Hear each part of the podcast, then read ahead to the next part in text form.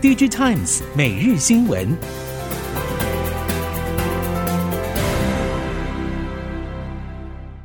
听众朋友好，欢迎您收听 DG Times 每日新闻，我是谢美芳，带您掌握今天的科技产业重点新闻。首先要关心的是，近期传统 CPU 厂以外的业者正加速跨足行动 PC 晶片领域，也让测试界面业者有新的发展契机。ARM 架构 PC 晶片同样是采用先进的封装技术，带动像是高阶同轴测试基座的需求。国内测试界面业者对此坦言，目前看来，先进制程技术仍然推动晶片龙头的前进方向。而随着产品定位在中高阶领域，对于台系测试界面业者精测、颖微等接单的动能相对有利。目前元宇宙其实正构连出相当广大的蓝图发展，各类晶片包括 HPC、五 G、WiFi 六、WiFi 六一、WiFi 七等，都是属于大概念中的骨干。同时，未来车晶片的联网能力、运算能力也相对受到重视。到了这个阶段之后，传统车厂、CPU 厂也同样面临各种竞争对手的挑战。国内供应链透露，虽然诺尔厂商在今年上半年毛利率表现相对持平或是上升，不过随着诺尔 Q2 库存水位持续升高，Q3 之后考量供应商和销售通路压力加增，诺尔报价下跌趋势会更为明显。目前诺尔厂商并无意大幅降价，单季跌幅目标大约落在百分之三。不过下半年市场观望气氛保守，情势并不利于卖方市场的表现。能否延缓跌价幅度，会依序考验各家客户和应用的领域。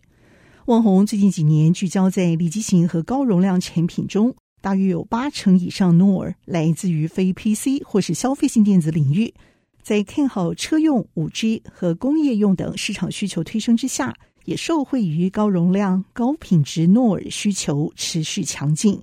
旺宏在稼动率满载之下，对于 Q2 NOR 保持乐观持平或是向上发展，也看好下半年会优于上半年表现。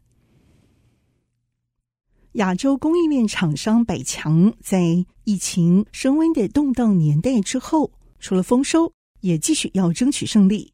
许多亚洲供应链企业在去年是欢庆大丰收的。业绩从前年第一波新冠肺炎疫情低点大幅反弹，在此发展之下，牛鞭效应正因为需求端客户下单却一直没有获得供应，导致超额下单，造成需求扭曲失真。不过，当供应链开始出货，原来的需求就可能消失，因为消费者荷包已经缩水。DigiTimes 亚洲供应链营收百强企业。虽然已经庆祝去年营收获利双双强劲成长，也早已开始超前部署，为颠簸震荡的二零二二年做足准备。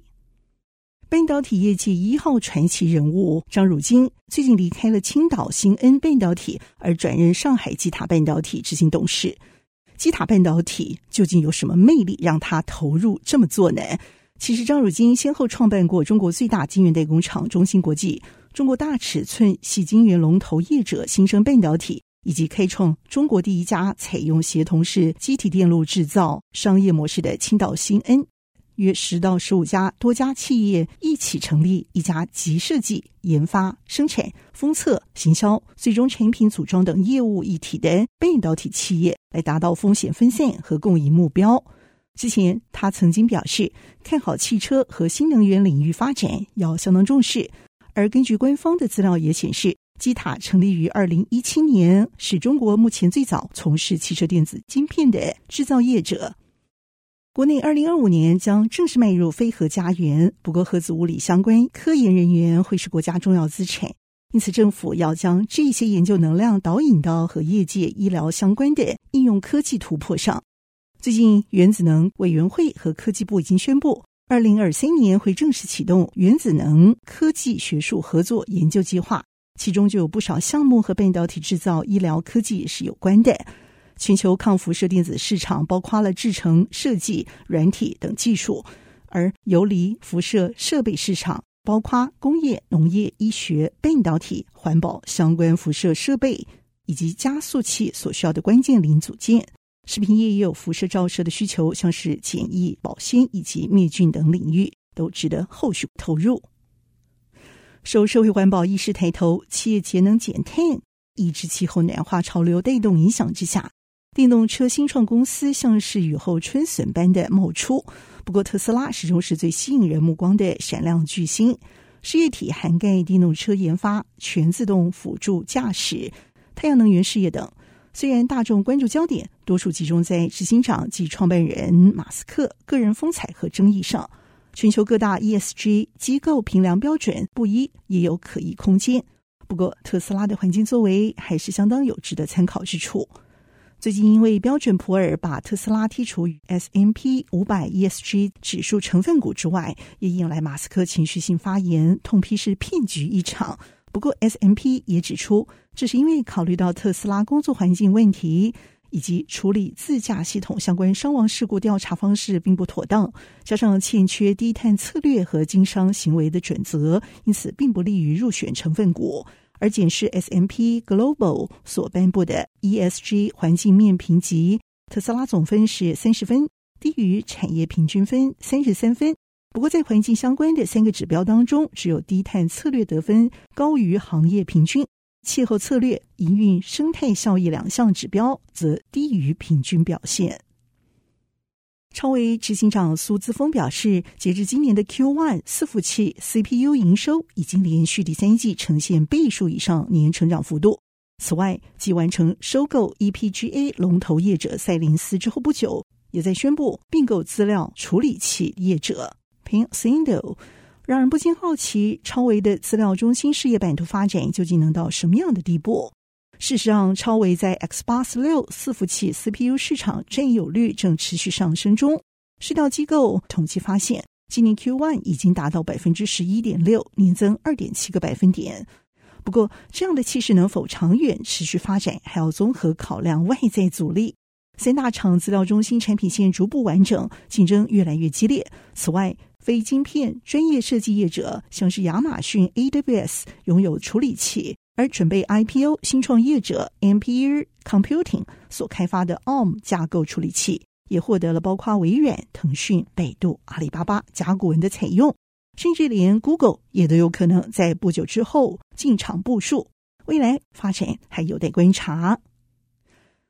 卫星最重要的功能是扮演讯号接收和传递功能，而这个功能需要透过高效率的天线达到。但是送卫星上太空必须要考虑体积和重量、发射成本问题。为了改善卫星的发射成本，你能想象吗？日本三菱电机最近想出一个办法，把 3D 列印设备和卫星一起送上太空，之后再运用 3D 列印设备把卫星天线直接印出来。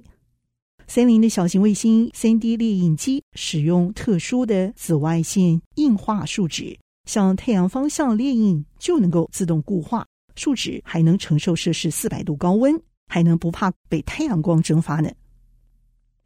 半导体市场分析机构 Future Horizons 表示，在地缘政治危机、高通膨压力。高科技劳动力不足、晶片供需失衡，以及新冠肺炎疫情迟迟未能停止等阴霾之下，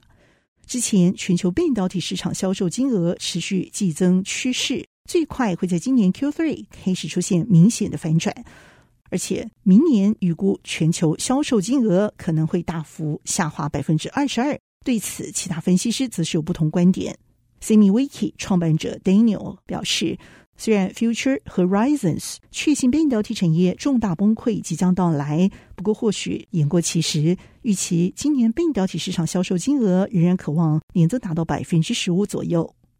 新闻最后来关心，今年回归台积电的 NVIDIA 已经砸下重金预定四奈米、五奈米的产能。除了针对游戏市场即将在今年 Q3 上市之外，NVIDIA 在台北国际电脑展 Computex 第一天的展会上。正式发布消息，采用 ARM 架构的资料中心 CPU Grace，华硕、工业富联、技嘉、云达、美超维和维影等会推出第一批搭载着 Grace CPU 超级晶片的资料中心系统。以上科技产业新闻由 DigiTimes 提供，谢美芳编辑播报。